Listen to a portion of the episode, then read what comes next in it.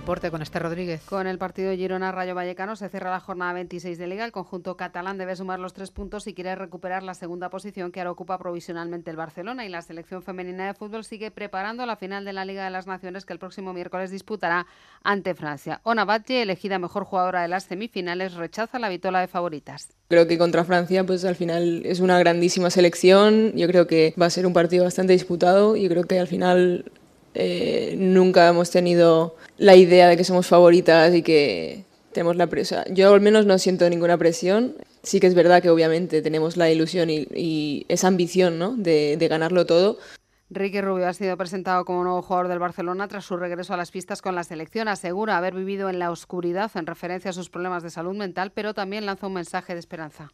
Me han hecho ver de que se puede manejar ese miedo, ¿no? que a veces los nervios son buenos para activar el, organismo, activar el cuerpo para estar preparado para algo que viene. ¿no? no es lo mismo tener miedo que tener nervios, que estar preocupado. ¿no? Y nos vamos a extremos y hay muchos grises en esta vida y estoy aprendiendo a dibujar en gris. El 9 que terminó el partido con la selección española con una sobrecarga asegura que está a disposición de Grimao para debutar el viernes como azulgrana contra Mónaco en la Euroliga.